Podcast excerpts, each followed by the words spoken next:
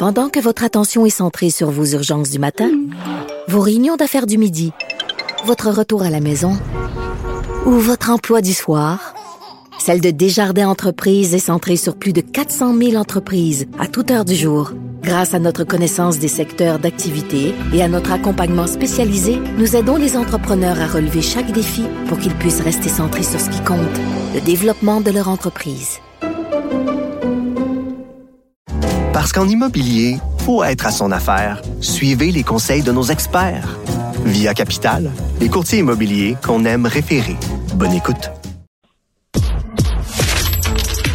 Économie, finance, affaires, entrepreneuriat. Francis Gosselin. Bonjour Francis. Bonjour Francis. Salut Mario. Salut Mario, excuse-moi, mon micro était fermé. Ah, donc à 10 heures ce matin, la Banque du Canada a tranché, euh, hausse son taux directeur d'un demi-point, point 50. Euh, pour toi, c'est beaucoup, c'est peu. On dit que c'est un peu le scénario intermédiaire entre le pire scénario, le point 75, puis celui qu'on pensait euh, il y a quelques semaines que ce serait seulement point 25. Euh, effectivement, c'est le scénario euh, moyen, Mario. C'est drôle, on en avait parlé un peu plus tôt cette semaine. Tu me rappelais à juste titre que plusieurs analystes attendaient peut-être à trois quarts de point. Donc, euh, on sent que la Banque centrale déjà, bien que l'inflation diminue moins qu'elle le prévoyait, diminue, puis ça semble penser que sa politique va avoir un impact dans le bon sens. On a déjà évoqué des scénarios là, pour l'an prochain, 2023 et même 2024, où l'inflation serait sous la barre des 3 Puis on se rappelle que même si l'objectif c'est 2, c'est en fait entre 1 et 3. Euh, donc si ça pouvait être atteint, plusieurs mentionnaient, là, puis c'était dans le Journal de Montréal notamment, qu'il pourrait s'agir d'un pivot dans sa politique. Donc là, on a eu des fortes hausses, de 1 point, 3 quarts de point. Donc là, on est à un demi-point aujourd'hui. Le taux est à 3,75 euh, Pour les consommateurs, ça va vouloir dire des taux hypothécaires bien au-dessus de 6% Mario, dans le taux fixe. Donc, ça a quand même euh, un impact euh, non négligeable. Ceux qui étaient à taux variable risque de voir ça monter à nouveau, le probablement au-dessus de 5% donc 5,5 probablement dans le taux variable. Euh, donc, c'est certain que c'est ça va avoir un impact important autant sur les ménages, autant sur la volonté des entreprises de faire des investissements qui sont financés. Beaucoup pensent quand même que la banque va pas arrêter là. Donc, on parle d'un taux cible qui serait peut-être autour de 4% à la fin de l'année. Il y a une nouvelle date là, de mémoire euh, en décembre, le Début 7 décembre, où il pourrait augmenter de nouveau le taux. Puis encore une fois, en janvier, ça pourrait ne pas être fini, mais encore une fois, il va falloir voir l'impact de tout ça. Puis, comme j'aime le rappeler, on a fait des décisions euh, au printemps dernier, Mario, qui vont commencer maintenant à avoir des impacts euh, significatifs. Donc, je pense que l'inflation va beaucoup diminuer lors des prochains rapports de Statistique Canada. Le le gouverneur de la Banque du Canada euh, sur un sujet qui a été dans l'actualité depuis 24 heures, moi qui m'intéresse entre autres la tentation d'ingérence politique parce que la Banque du Canada dans ses mm-hmm. efforts pour euh, éliminer l'inflation fait mal au monde, on va pas de cachette avec ça, euh, augmente les taux d'intérêt, mm. frappe des ménages, fait mal à des ménages. Remarque, l'inflation est un cancer pour l'économie qui qui gruge le pouvoir d'achat de tous les ménages aussi et puis des personnes retraitées puis tout ça, mais là pour juguler l'inflation, on sait on hausse les taux d'intérêt, on fait mal à des ménages qui amène la tentation des politiciens de dire, ben, nous autres, si on frappait un petit coup de coude d'en face de la Banque du Canada, puis qu'on disait que nous autres, on va aller jouer, des, on va, on va lever le capot, là, puis on va aller jouer là-dedans, les, les, les ajustements de la Banque du Canada, ça va mieux aller.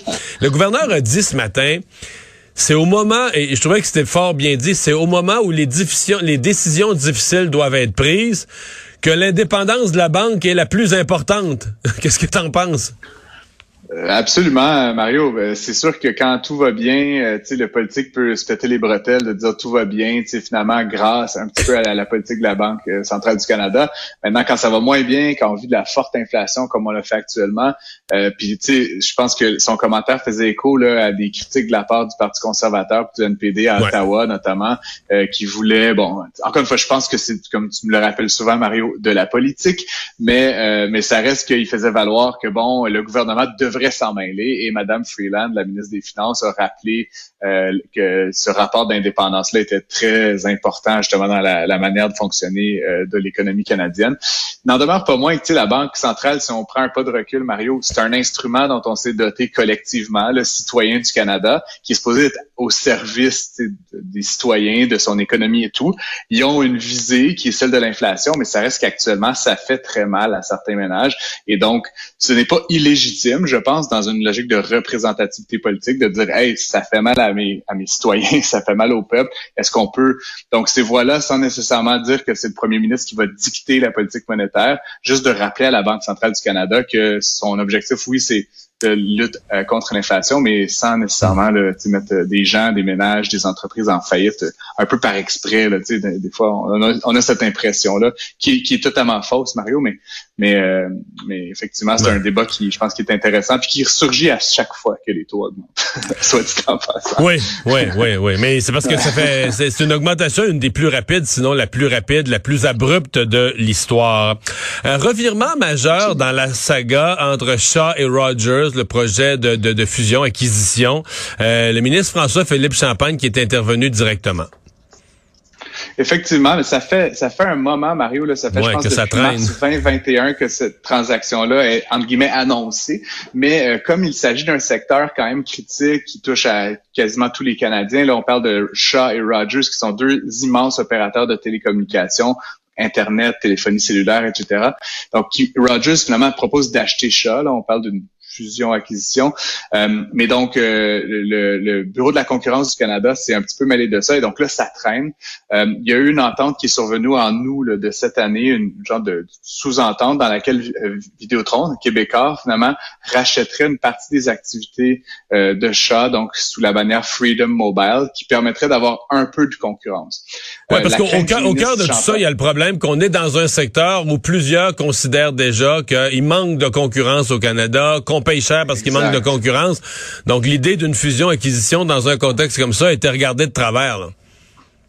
Ben, c'est ça. Donc, pour les auditeurs là, qui nous écoutent, je sais pas si tout le monde est familier en théorie économique, mais c'est sûr que dans un ce qu'on appelle un oligopole, quand il y a deux, trois, quatre joueurs, ben, ils ont moins ils ont moins intérêt chacun à trouver le juste prix. Ils peuvent un petit peu se les uns sur les autres. Ça fait généralement que les consommateurs payent davantage. Puis d'ailleurs, le Canada est un des pays au monde où on paye le plus ben euh, pour ben les forfaits ben de téléphonie cellulaire et d'Internet. Les compagnies de, télécom font valoir que le territoire est grand, la densité, mais il y a plein d'autres pays comparables puis où l'Internet et la téléphonie est moins cher que chez nous. Euh, L'autre élément qu'il qui, faut aussi considérer, effectivement, c'est que euh, moins il va y avoir de joueurs, moins il risque d'y avoir d'innovation, de, de volonté d'aller, de repousser un petit peu les frontières. Donc, le Bureau de la concurrence dit, oh là, on veut pas que ce soit un monopole. Euh, et donc, s'il y a fusion-acquisition de grands joueurs comme ça, on va s'assurer donc le cas que Freedom Mobile, qui était une sous-unité, euh, soit racheté par un autre, donc québécois ici, qui va devenir un nouvel acteur au Canada anglais. Puis c'est un, phénomène qui, m'a intrigué, puis je vais creuser ça dans les prochaines semaines, mais apparemment, au Québec, on est chanceux, Mario. Vous savez ça? On paye 20% de moins de téléphones Mais parce qu'il y a plus de concurrence? Que dans le reste du Canada.